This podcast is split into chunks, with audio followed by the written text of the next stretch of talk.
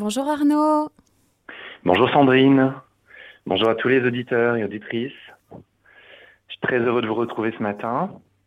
Alors effectivement, nous allons parler euh, de ce thème, habiter sa vie en pleine conscience, de la pleine conscience, de l'instant présent. Mais avant, euh, cela, j'aimerais euh, me présenter pour, pour les nouveaux, ceux qui nous rejoignent. Soyez les bienvenus. Donc, je, suis, je suis Arnaud Ferlin, je suis psychologue, thérapeute, euh, principalement en ICV, intégration du cycle de la vie. Mais je travaille avec d'autres outils, dont la pleine conscience, dont je vais vous parler ce matin. Et je fais partie de l'association AP21, qui est une association de psychologues catholiques. Voilà, donc, euh, très heureux de vous retrouver. Et pour commencer euh, ce, petit, ce petit temps avec vous, bah, j'aimerais qu'on ralentisse, voilà, qu'on prenne le temps pouvez prendre votre petit café, votre petit thé tranquillement, et puis euh, on va être là, on va être simplement là ensemble. Euh, je vous invite à, voilà, prendre le temps d'écouter, de, de, ralentir ce matin. Euh, une personne très proche de moi me disait par rapport à la dernière émission que j'ai faite, mais tu te rends pas compte, tu vas très très vite, tu parles vite, tu peux même avaler certains mots. Je me suis dit, ah bah oui, c'est sans doute vrai. Et euh, je me suis dit, euh, quel est le thème prochain? Et le thème prochain que j'avais programmé, c'était habiter sa vie en pleine conscience. Donc je me suis dit, eh ben c'est super, je vais ralentir pour euh, ce thème. Voilà, donc je vais commencer par un petit poème, un petit poème de Thérèse de Lisieux qui s'appelle Rien que pour aujourd'hui. Et elle dit dans ce poème, des choses très importantes euh, qui, ont, beaucoup résonné quand j'ai préparé ce, thème. Elle dit Ma vie n'est qu'un instant qui m'échappe et qui fuit. Pour t'aimer sur la terre, je n'ai rien qu'aujourd'hui. Me soucier pour demain, au nom, je ne le puis. Guide en paix ma nacelle, rien que pour aujourd'hui. Près de ton divin cœur, je ne crains plus la nuit, J'oublie tout ce qui passe, rien que pour aujourd'hui. Au pilote divin, dont la main me conduit, j'accepte les épreuves, rien que pour aujourd'hui. Voilà, puis elle continue, et elle finit par rien que pour aujourd'hui. Si nous pouvions être euh, toujours dans l'instant, dans le moment présent, nous serions en fait euh, sans doute beaucoup plus heureux et il y a quelque chose qui nous, qui nous tient, euh, qui nous empêche, pardon, de, de vivre cet instant, c'est ce qu'on appelle le pilotage automatique. Effectivement, la plupart du temps, nous fonctionnons en pilotage automatique, c'est-à-dire que euh, nous avons des habitudes, des croyances, des conditionnements. Et cette fonction de pilotage automatique, donc, est liée à nos habitudes, alors, certes, elle a une grande utilité et efficacité, puisqu'elle évite le fonctionnement euh, coûteux d'une pensée réflexive. On ne peut pas toujours réfléchir à, ce qu'on fait. Euh, il faut que le quotidien, la routine, euh, il faut que ça avance, comme on dit. Donc, ça peut avoir une, utilité. Certains même arrivent à faire plusieurs choses en même temps. Et donc, ce pilotage automatique est associé sur le plan psychique à ce que nous nommons l'inconscient. Et sur un plan biologique, on peut l'associer au système nerveux autonome, qui agit sans notre volonté ou notre effort, et qui permet de répondre rapidement à un danger, à une, situation stressante. Donc la réponse est automatique car elle doit être rapide. Quand il y a eu du traumatisme dans nos histoires, le système nerveux autonome est en hypervigilance. Il est comme euh, sursollicité, et dans les cas les plus graves, c'est comme si un danger de mort était omniprésent. D'ailleurs, certaines personnes sont tellement habituées à vivre euh, en état de stress permanent qu'elles ne voient pas qu'elles sont anxieuses. Euh, l'anxiété pour elles un, un état normal. Et elles peuvent mettre euh, beaucoup de temps. En thérapie, je vois certains patients qui ont du mal à parfois à réaliser qu'ils sont dans un état anxieux. Et donc, les personnes peuvent, se, peuvent mettre du temps à se reconnaître à reconnaître qu'elles finalement elles vivent dans un état d'insécurité permanent. Et dans un état d'insécurité qui est euh, soit dans le passé, dans une forme de nostalgie parfois du passé, soit bien sûr lié à l'avenir, à, l'anticipation anxieuse, à, l'anticipation de, ce que pourrait être l'avenir, parfois avec des ruminations euh, très pessimistes. Euh, voilà. Donc le pilotage automatique, poussé à son extrême, est associé à ce qu'on appelle dans notre jargon de, de psy la dissociation. Donc la dissociation, c'est un état modifié de conscience, certes naturel, mais qui dans certains cas peut être pathologique quand il est trop fréquent ou voire permanent. Par exemple, je conduis ma voiture de manière automatique en pensant à autre chose et je ne me rends même pas compte que je viens d'arriver. Parfois, je peux, même, me demander où j'en suis dans mon parcours. Et je me dis, ah bah tiens, j'en suis déjà là, ou ah bah tiens, le temps, le, temps est passé très vite. Euh, donc cette dissociation peut être euh, présente de manière, encore une fois, naturelle quand elle est, euh, quand elle est voilà, peu fréquente. On regarde un film, par exemple, et on oublie totalement son environnement extérieur tellement que nous sommes pris dans l'histoire. Donc tant que ça reste comme ça, de, manière, euh, j'allais dire, isolée, euh, de temps en temps, c'est encore une fois, euh, pourquoi pas et, ça peut être bien même. voilà, c'est une manière aussi de d'oublier son quotidien, voilà. Le rapport au temps est modifié. nous pouvons avoir le sentiment que le temps est passé très vite. Sans doute que vous avez dans dans, vos histoires, dans, votre quotidien, euh, vous vous rappelez ces moments-là. Alors, si ce pilotage automatique peut avoir son utilité, il n'empêche que qu'il peut être la, manifestation de processus psychiques, je l'ai dit, liés à un passé traumatique, où il y a une coupure, une dissociation avec la réalité présente. Et à ce moment-là, il s'agit d'une défense, en fait, une stratégie de défense et de survie, qui est mise très tôt en place dans l'enfance, afin de se protéger euh, d'un environnement euh, souvent toxique. Donc, si le pilotage automatique est dans une certaine mesure tout à fait adapté, il n'empêche qu'il reste associé à un système qui est lié au mode survie. Or, nous, ce que nous voulons, c'est être vivant. Voilà. Euh, ce que nous voulons, c'est passer de la survie à la vie. C'est souvent ce que, euh, ce que les patients me viennent avec cette demande.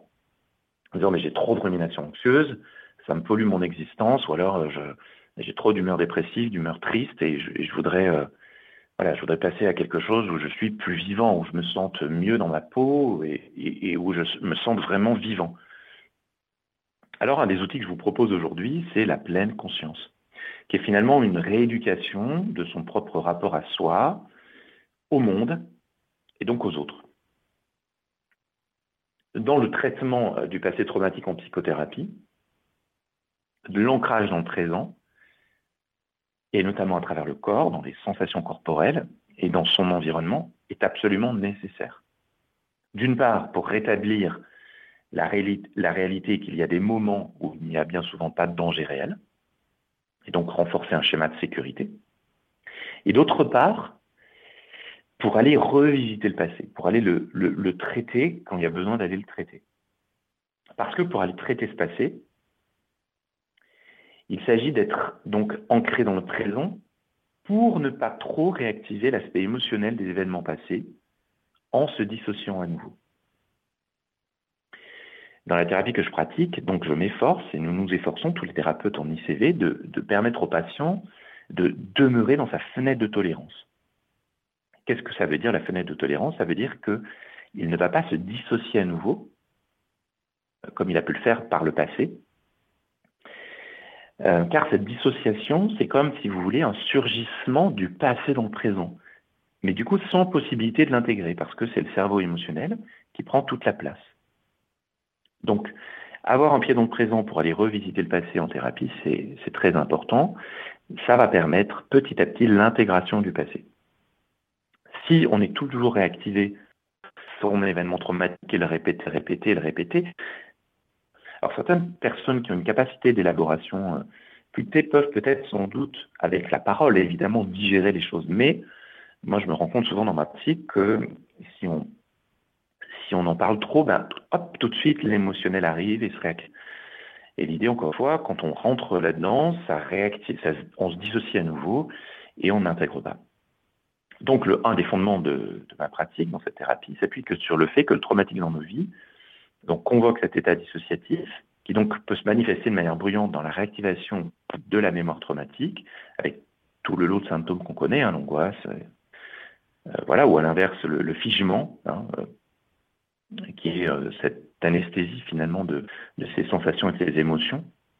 Le but étant toujours, hein, encore une fois, de protéger le système. Donc, s'ancrer dans le présent, cultiver l'instant présent, est une condition pour aller traiter le passé. Alors, comme l'écrit Emiliano Londiaz, que le pilotage automatique nous guide de temps en temps, de temps à autre, n'est pas un problème, dans la mesure où il serait impossible de penser continuellement ce que nous devons faire. Mais le problème se manifeste lorsque le pilotage automatique est tellement envahissant qu'il enferme notre vie dans des processus négatifs. Et il explique en fait que la pleine conscience va aider à déconnecter ce pilotage automatique mais même dans les exercices de pleine conscience, euh, nous allons être amenés, dit-il, à le désactiver plusieurs fois. Le pilotage automatique s'est activé une fois de plus. C'est ce que naturellement l'esprit humain. Hein, une fois, c'est un, phénomène naturel. Donc, euh, prend euh, cet auteur l'exemple de la rumination de pensées négatives sur soi ou sur l'avenir lors d'un état dépressif, par exemple. Et selon le modèle de la, pleine conscience, donc, la rumination serait un processus qui commence lorsque les modèles de pensée négative se manifestent en réponse à l'expérience négative et se répètent en permanence. La croissance de l'attention augmente la conscience de manière automatique. Donc cela permet de, de, voir en fait avec plus de réalisme nos propres contenus mentaux, c'est-à-dire nos modèles de pensée négative qui s'auto-alimentent. Et donc, si on vient renforcer ce muscle attentionnel, cette attention, à prendre de la distance avec nos pensées, avec nos émotions, et de reconnaître ces pensées pour celles sont. Et ça, c'est vraiment une clé nécessaire pour ouvrir la porte du changement.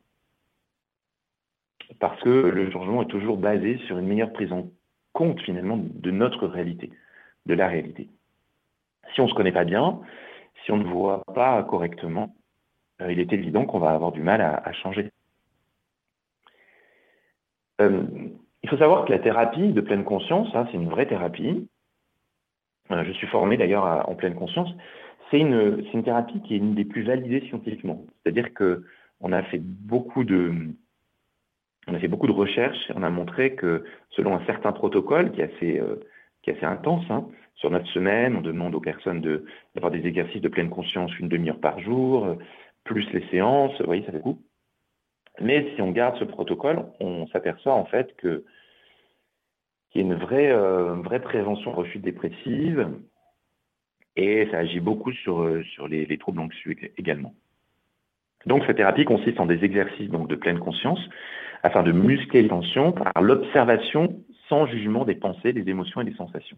Le seul fait d'observer et de s'observer ramène la personne au centre d'elle-même.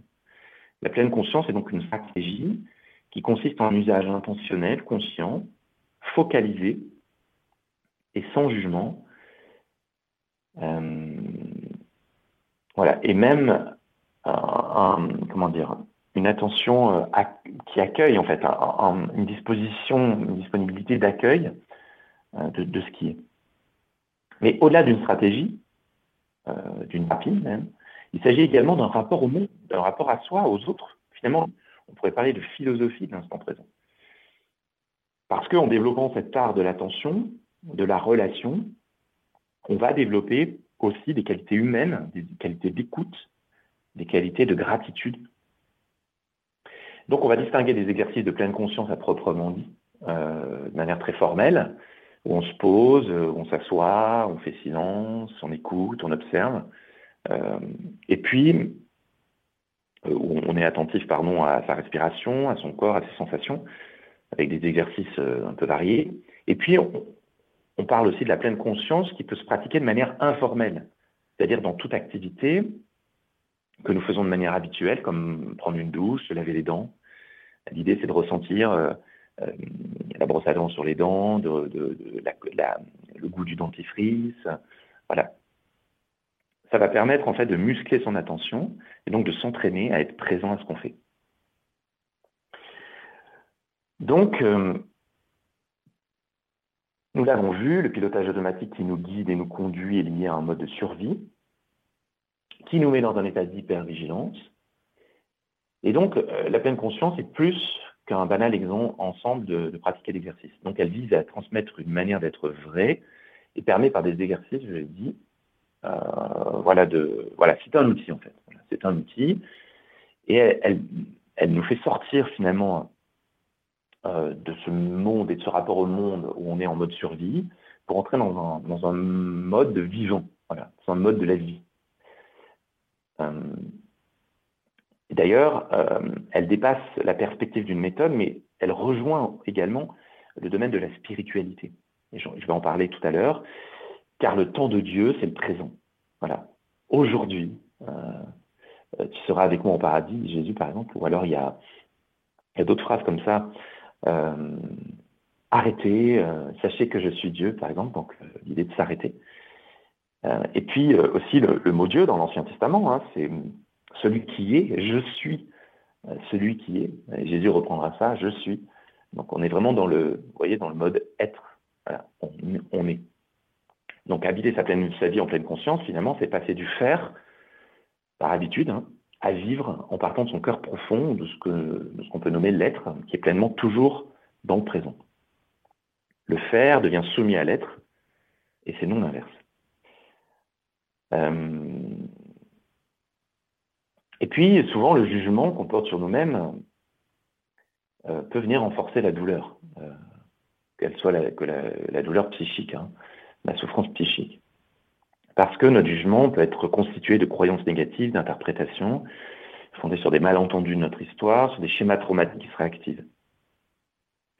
Donc nous, appréhendons la réalité présente en fonction du passé, de nos conditionnements. Et plus les conditionnements passés ont été traumatiques, et plus notre vision du monde sera négative et soumise à interprétation. Donc nous passons parfois plus de temps dans un processus de conditionnement lié au passé que dans le présent lui-même.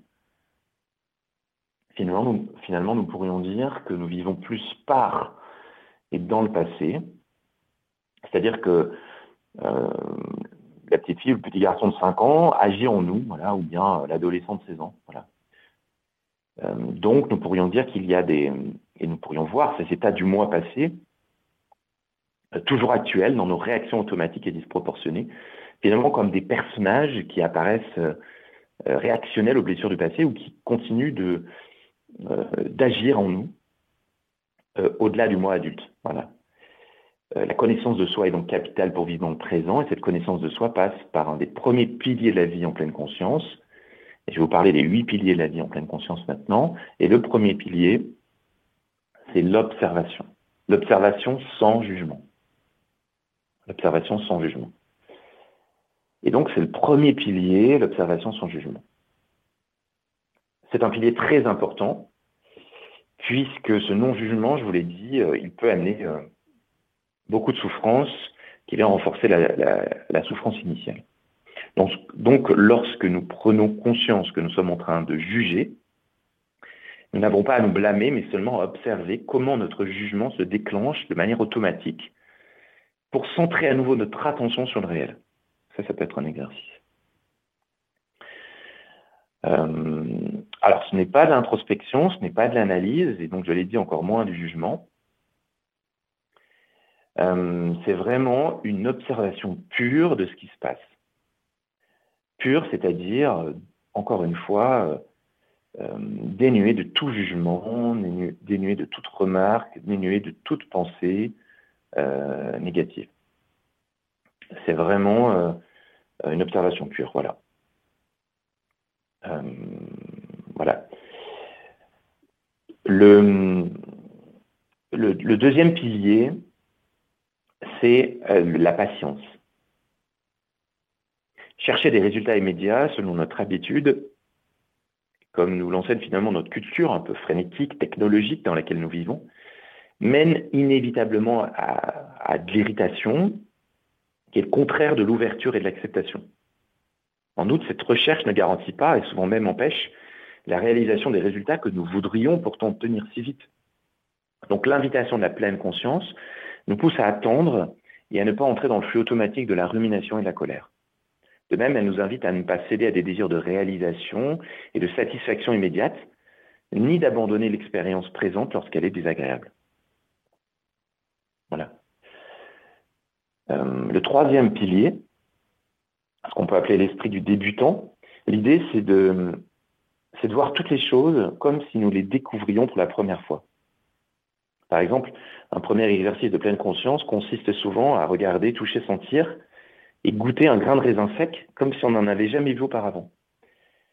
Et durant cet exercice, euh, on se rend compte en fait qu'on a qu'on n'a jamais imaginé autant de qualité dans un petit dans un petit grain de raisin. Voilà, même euh, euh, maintenir l'esprit du débutant, donc du coup, aide à suspendre les, les, éventuelles attentes et les jugements péremptoires liés à nos connaissances et à nos expériences précédentes. Donc ça permet d'accueillir cette nouvelle expérience et notamment dans le rapport à l'autre, euh, qui peut être une personne, un événement, hein, un objet, mais, aussi dans le rapport à l'autre. Donc, quand c'est une personne, c'est vraiment très intéressant parce que du coup, on peut vraiment écouter la personne dans ce qu'elle est et ce qu'elle a à nous transmettre d'elle-même et de nous-mêmes. Le quatrième pilier concerne la confiance dans notre intuition. Et en même temps, euh, que la capacité d'entrer en contact avec son propre monde intérieur, il faut entraîner la, confiance en nos propres sensations pour atteindre une plus grande responsabilité en ce qui concerne nos choix. Effectivement, dans la pleine conscience, il est vraiment important de pouvoir trouver un équilibre entre l'entraînement à certaines habiletés et le fait de ne pas chercher à obtenir des résultats. C'est le cinquième pilier. Encore une fois, dans ces exercices de pleine conscience, il ne consiste pas à faire des choses en soi, mais ni de résultats à atteindre. Euh, l'idée, c'est vraiment euh, d'entrer dans un dialogue finalement entre des éléments contraires. Et un des apports de la pleine conscience consiste justement à trouver une synthèse entre des éléments contraires. Sixième pilier, l'acceptation. Euh, chaque instant de notre expérience de vie doit être accepté et vécu pour ce qu'il est dans sa totalité, sans chercher à le modifier immédiatement ou à le vouloir différent. Notre fonctionnement habituel est d'essayer de retenir ce qui nous plaît le plus et d'écarter ce qui nous est désagréable. La pleine conscience nous suggère de laisser aller aussi bien l'attrait pour l'agréable que l'aversion pour le désagréable, en se contentant de demeurer dans l'acceptation de l'expérience présente. Le septième pilier consiste au lâcher-prise. En gros, il s'agit de mettre euh, de côté la tentation qu'éprouve l'esprit de s'attacher à certains aspects de notre expérience et d'en repousser d'autres. Donc nous laissons l'expérience être ce qu'elle est et nous l'observons minute après minute. Ce non-attachement, ce détachement, le fait de lâcher prise, est une forme d'acceptation des choses comme elles sont. Et lorsque nous nous trouvons en train de juger notre expérience, eh bien, nous pouvons renoncer à ces jugements et nous ramenons notre attention à l'exercice ou à ce que nous sommes en train de faire. Euh, en fin de compte, l'observation attentive de nos attachements nous apprend beaucoup sur nous-mêmes, sur ce que nous souhaitons et sur le comment nous le souhaitons, sur la façon dont nous contribuons à produire la souffrance et à l'alimenter précisément par ces jugements. Voilà. Euh, il y a un petit, euh, un petit acronyme qu'on appelle l'arrêt qui peut vous aider. l'arrêt, donc A-R-R-E-T,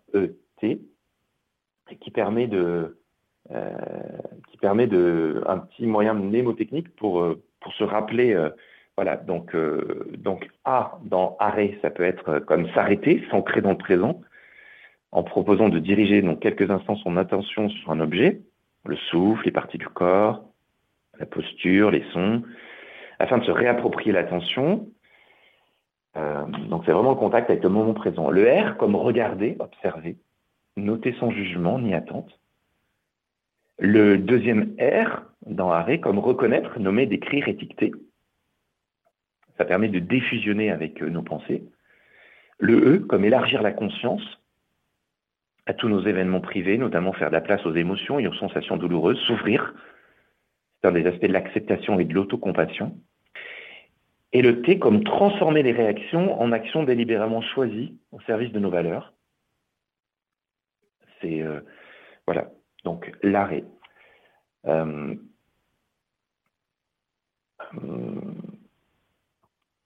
Alors, j'avance un petit peu. L'autocompassion, on vient d'en parler, c'est très important, euh, puisqu'il existe un lien entre la pratique de la pleine conscience et de la pleine présence et de l'empathie pour soi. C'est-à-dire qu'une fois qu'on a pu repérer, peut-être avec l'aide d'un thérapeute d'ailleurs, un de nos personnages qui nous habitent en réaction aux événements passés et qui sont liés au passé, nous pouvons les accueillir avec amour et compassion. Donc ça, c'est la seconde étape.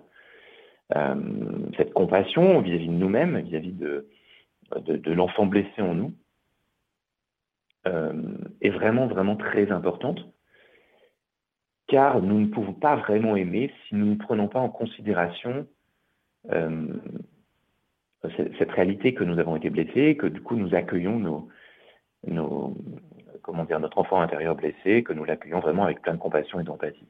Et c'est se donner aussi à soi-même, euh, voilà ce qu'il ce qui nous faut, quoi.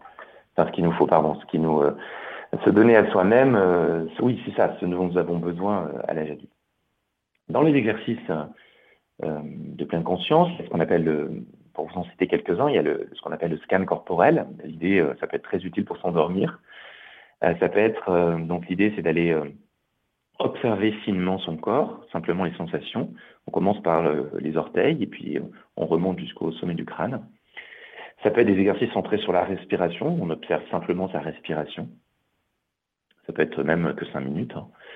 Euh, simplement, ça peut être aussi un exercice centré sur l'observation des pensées.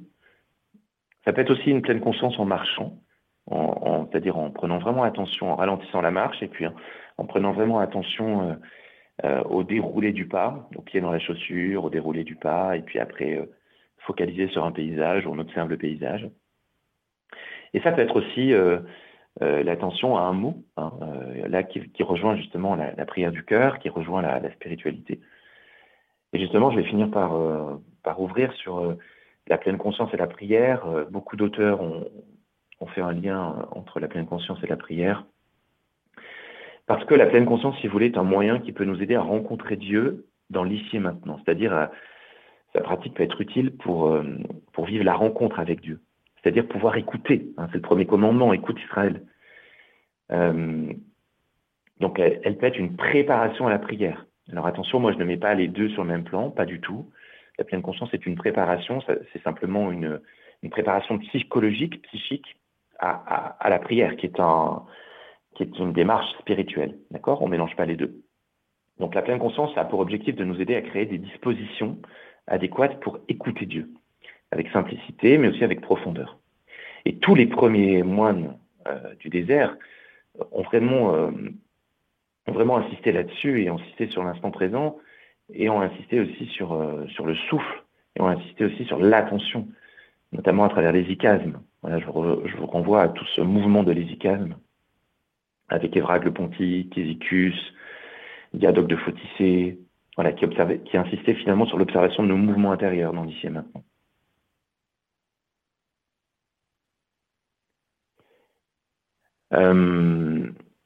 Et puis, euh, plus tard, on pourra citer euh, Thomas Merton, Anthony de Mello et, plein d'autres auteurs. Et plus récemment, Jean-Guilhem Xéry, que j'aime beaucoup, qui a écrit un livre qui s'appelle Prendre soin de l'âme, euh, où, il, euh, rapporte, euh, tout ça, où il insiste sur la pleine conscience.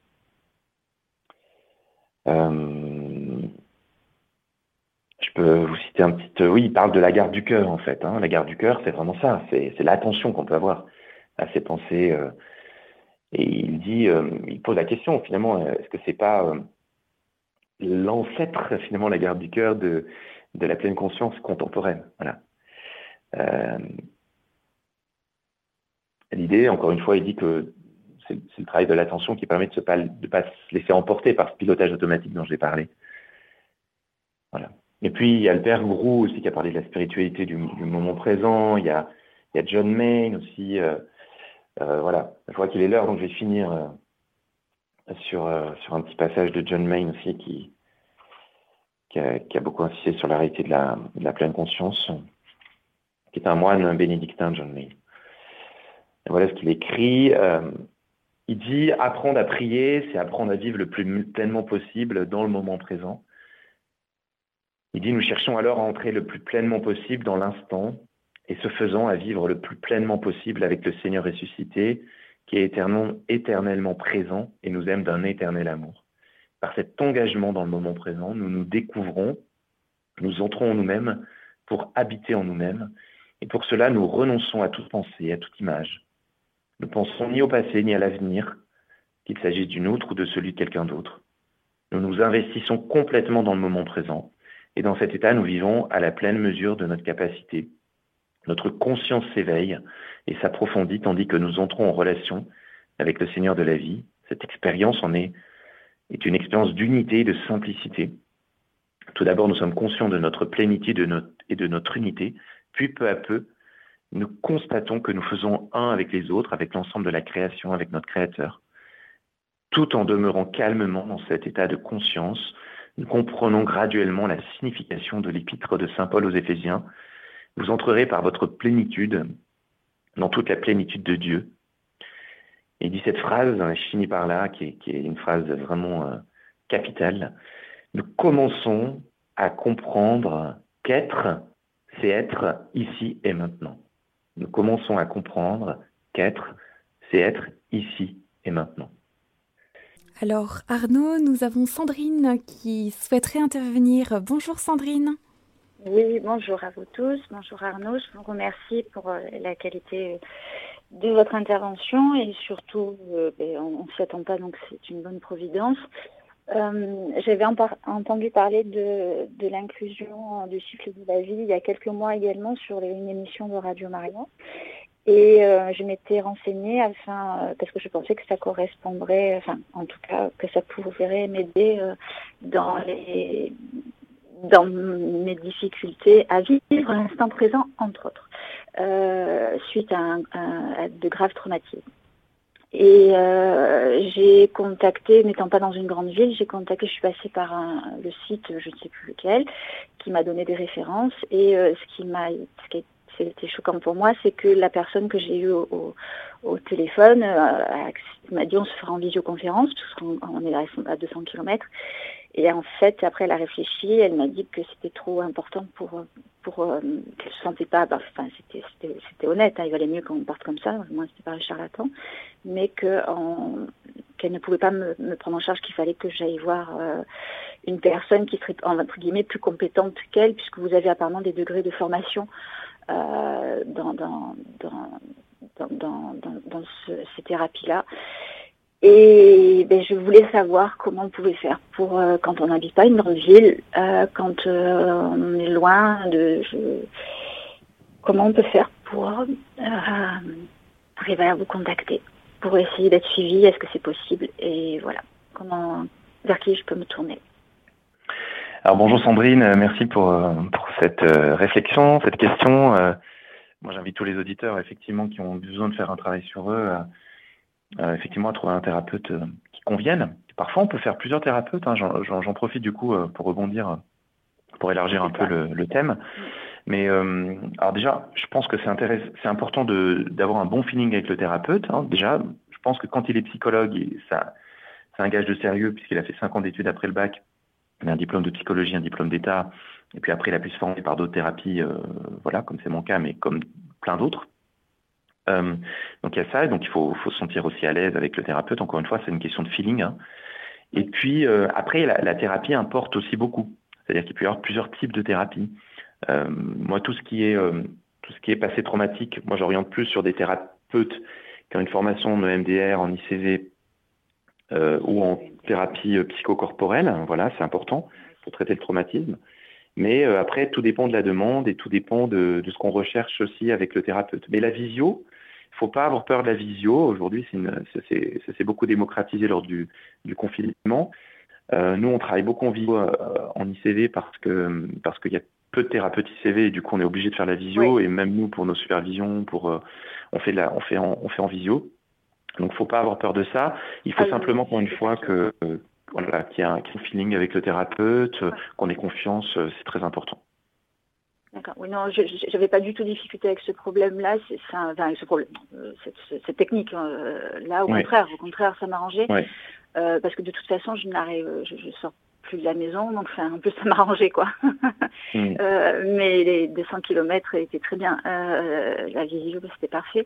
Mais ce que je voulais savoir, c'est si sur quel est-ce qu'il existe donc un site particulier internet où je, vers, vers lequel je peux me tourner où je peux ben, pas être que ce soit sérieux, enfin pas tomber sur euh, parce que j'ai essayé plusieurs fois toute seule de chercher, j'ai et je, ne savais pas trop.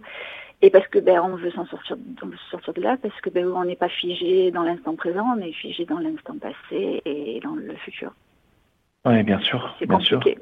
Et ça devient de plus en plus compliqué. Et surtout, je vois pas du tout d'issue. Donc, euh, et euh, j'ai pris ça, le, ce, votre, la proposition qui est faite dans cette thérapie, c'était cette fameuse digestion. Je, je me arrivé à, entre guillemets à digérer, à vivre. Mais euh, en fait, j'ai pas, y a pas d'autre, j'ai pas d'autre ouverture aujourd'hui. Je me dis, je suis prête à tout faire. Et j'ai tout fait, mais euh, euh, mais pas tomber non plus. c'est pas pas pour perdre encore plus de temps. Oui. Il faut distinguer la thérapie en soi de des approches complémentaires. La pleine conscience pour revenir à ce sujet, puisque c'est le sujet d'aujourd'hui, c'est une approche qui peut être à la fois en, thérapie, mais aussi qui peut être, qui peut être complémentaire, c'est-à-dire des exercices qu'on peut euh, que les thérapeutes peuvent donner ou qu'on peut voilà qu'on peut qu'on peut faire aussi cinq minutes par jour par exemple commencer tout doucement pour euh, justement vivre de plus en plus dans cet instant dans ce dans ce moment présent voilà c'est ce que j'ai essayé d'écouter enfin j'ai pas noté justement je me suis assise pour une fois et j'ai pris mon thé comme vous avez demandé dans mon ah, super donc là, je me suis vraiment mis sur le fauteuil avec la couverture et l'été, je ne bouge pas. Écoute. Ouais. Et pour un très concret, euh, et voilà, c'est un, bon exemple pour un très concret. Voilà, vous pouvez prendre votre café le thé le matin, puis vous ressentez la chaleur de la tasse, vous ressentez le goût du café ou du thé, et puis vous prenez simplement conscience de vos sensations corporelles. Rien que faire ça, je vous promets que rien que faire ça, si on faisait ça cinq minutes par jour, ne serait-ce que ça, on serait beaucoup plus attentif à soi, et du coup beaucoup plus attentif aux autres, parce que ça muscle, encore une fois, l'attention et, ça nous remet dans, l'instant présent. Et, ça évite de s'identifier aux pensées. Ça, j'en ai pas trop parlé, je pourrais le développer, mais euh, on a tendance à s'identifier à nos pensées. C'est-à-dire, on pense que tout ce qui arrive dans notre tête, c'est nous. Bah, pas toujours. Hein. Parfois, euh, c'est pas nous. Parfois, euh, on peut être très sensible à plein de choses on regarde un film et puis hop, il y a plein de pensées, on, peut, on, discute avec quelqu'un et hop, il y a plein de pensées, c'est pas les nôtres, voyez. Donc il faut faire attention. Donc l'idée, c'est de se défusionner de ses pensées, de se défusionner de ses émotions, de revenir au centre de soi, au cœur profond. Et ça, ça passe par la pleine conscience, par simplement l'observation. C'est ça qui est incroyable, hein. c'est juste en observant, on se remet au centre. Veuillez m'excuser, je ne vous retiendrai pas plus d'autres personnes derrière, mais juste oui, il y a peut-être d'autres questions. Voilà, mais euh, le coup de, la tasse, c'est quelque chose que j'ai toujours été, j'ai toujours euh, regardé, mais j'ai toujours été émerveillée. Mm. Mais le problème, c'est que c'est trop douloureux maintenant. Euh, même ça, donc euh, de prendre conscience de même quand c'est ben, justement la douceur d'une chaude, le regard de l'extérieur, ça fait mal. Alors ben on se met en pilotage automatique. En fait, ça m'a beaucoup parlé. Voilà, je voulais juste vous dire que votre ça m'a beaucoup parlé et, euh, et j'aimerais, si c'était possible, ben, essayer d'approfondir un peu tout ça, moi, d'essayer de trouver. Ouais. je vous encourage à, en, faire un travail en thérapie. Oui, en complément bien sûr de tout ce qui est déjà mis en place. Oui. Je vous remercie. Merci, beaucoup Arnaud. Merci, à, toujours à Radio Maria de la qualité des intervenants et, vous nous aidez beaucoup. Merci. Belle journée. Merci. Euh, je vous parlais de la garde du cœur on qu'on s'arrête avant les questions. Euh, c'est vrai que la garde du cœur peut être l'ancêtre hein, de, cette pleine conscience. Euh, c'est ce que c'est l'hypothèse que fait Jean-Guillaume Xéry et je, je, le ressens tout à fait la garde du cœur, euh, c'était vraiment euh, présente quelques caractéristiques finalement qui, euh, est très distinct hein, d'un examen de conscience, parce que premièrement, elle se fait en continu, c'est-à-dire que à toute heure, on peut, être vigilant, c'est la vigilance en fait. Et puis elle s'applique à ce qui, se déroule vraiment au présent, au fur et à mesure de ce qui advient. Euh, c'est pas une relecture d'action ou de pensée passée. Hein. Et puis troisièmement, la garde du cœur, elle est curieuse et délicate c'est une délicate observation finalement.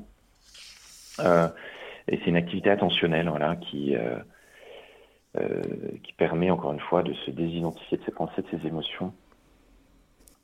Alors, oui, Arnaud, nous avons Anne-Marie qui est avec nous. Anne-Marie, bonjour. Bonjour Anne-Marie. Oui, bonjour. merci l'enseignement, là. Malheureusement, on rêve de pouvoir rester immobile pendant les enseignements, mais, mais comme je suis euh, un petit peu lente euh, pour différentes raisons, du coup, je suis pas obligée de bouger, c'est pas ça, mais je prends du retard dans mes journées, je démarre un peu trop tard, mais bon, je vais pas vous raconter ma vie. Je vous remercie. Y a-t-il, il y a certainement, un livre qui nous donne euh, quelques, euh, disons, la, la, base de ce que vous avez étudié. Il ne s'agit pas d'étudier la pleine conscience mm. totalement, mais pour vraiment bien resituer calmement. Ce que j'ai beaucoup apprécié, c'est dès le début, parce que là aussi, ça me correspondait à 100%. Hier, euh, à Toulouse, on a eu la visite de Radio Maria, et c'est ce que je leur disais. J'ai dit, mais écoutez, quand euh, certaines personnes s'expriment et tout, c'est trop rapide, parce qu'on on essaie quand même le maximum que l'on peut de retenir ce qu'on entend. Mais lorsque, d'une part, c'est pas suffisamment parfois, c'est pas des critiques, hein, c'est pour aider à ce que ce soit mieux. En effet, les, quelques mots, les quelques paroles que vous avez dit, cet ami, là, je ne sais plus, parler plus lentement et articuler. Vous voyez, mm. je crois qu'il y a beaucoup de personnes qui entendent très mal parce que les personnes ont perdu l'habitude d'articuler. Oui. Tout simplement. Oui, tout à fait. Merci pour euh, cette remarque que je me suis faite à moi-même grâce à, cette personne dont je parlais au début, effectivement. Oui, oui. Oui. Pour un livre, par exemple, bon, il y en a plein des livres, il y en a beaucoup, beaucoup. Mais certainement, ça, ça, ça doit pulluler, ça. Ouais. Mais Ça dépend, euh, voilà. Alors, euh, moi, j'aime beaucoup Jean-Guilhem Xéry, hein, j'en ai déjà parlé. Par exemple, il a écrit un livre qui s'appelle Prenez soin de votre âme. Ah oui, vous avez cité ce nom-là. Déjà, le nom m'a parlé tout de suite il est assez gros, euh, mais euh, il décrit bien à la fois. Euh, bon, il, est assez gros le livre, hein, mais, il, est vraiment intéressant parce qu'il fait le lien entre, je dis, les perdus désert et puis le côté un peu contemporain de, la pleine conscience. Et puis il y a un deuxième livre aussi qui s'appelle d'Emiliano Lambiaz et d'Andrea Marino, qui s'appelle La pleine conscience, les traditions spirituelles chrétiennes. Euh, voilà, où ils font un récapitulatif euh, de ce que c'est que la pleine conscience et euh, voilà, où ils décrivent les huit piliers. il pourrait y en avoir d'autres. Hein, quand le présent devient présence aussi, aux éditions de l'Emmanuel, ah dans la collection Psychologie et foi. bon, vous en avez plein. Voilà. Merci en tout cas, Anne-Marie. Merci. Merci. Merci à vous. Merci. Au revoir. Alors nous avons également un SMS que je vais te lire. Euh, bonjour, merci pour votre émission. Pouvez-vous me dire quel thérapeute puis-je consulter à Nice? Car il m'arrive de plus en plus souvent d'être en pilotage automatique. Merci et c'est Gérard qui nous envoie ce message qui revient euh, rejoindre un petit peu ce que ce qu'on a dit euh, un petit peu plus tôt dans l'émission. Oui, c'est ça. Donc les thérapeutes à Nice, j'en connais pas, enfin voilà. Mais peut-être que par le biais d'AP21, on peut trouver quelqu'un pourrait vous correspondre, je ne sais pas, faut, voir, voir comment on peut faire. Euh, après, encore une fois, c'est ce que j'ai dit tout à l'heure, hein, je le répète, mais c'est important. Euh, le pilotage automatique peut être un symptôme, peut être un symptôme de quelque chose qui a été traumatique dans le passé. Donc, encore une fois, se tourner plutôt vers des thérapeutes et des thérapies euh, qui peuvent être liées au traumatisme, ça peut être intéressant. Voilà, qui, qui peuvent résoudre le traumatisme, ça peut être intéressant. Mais j'en ai déjà parlé.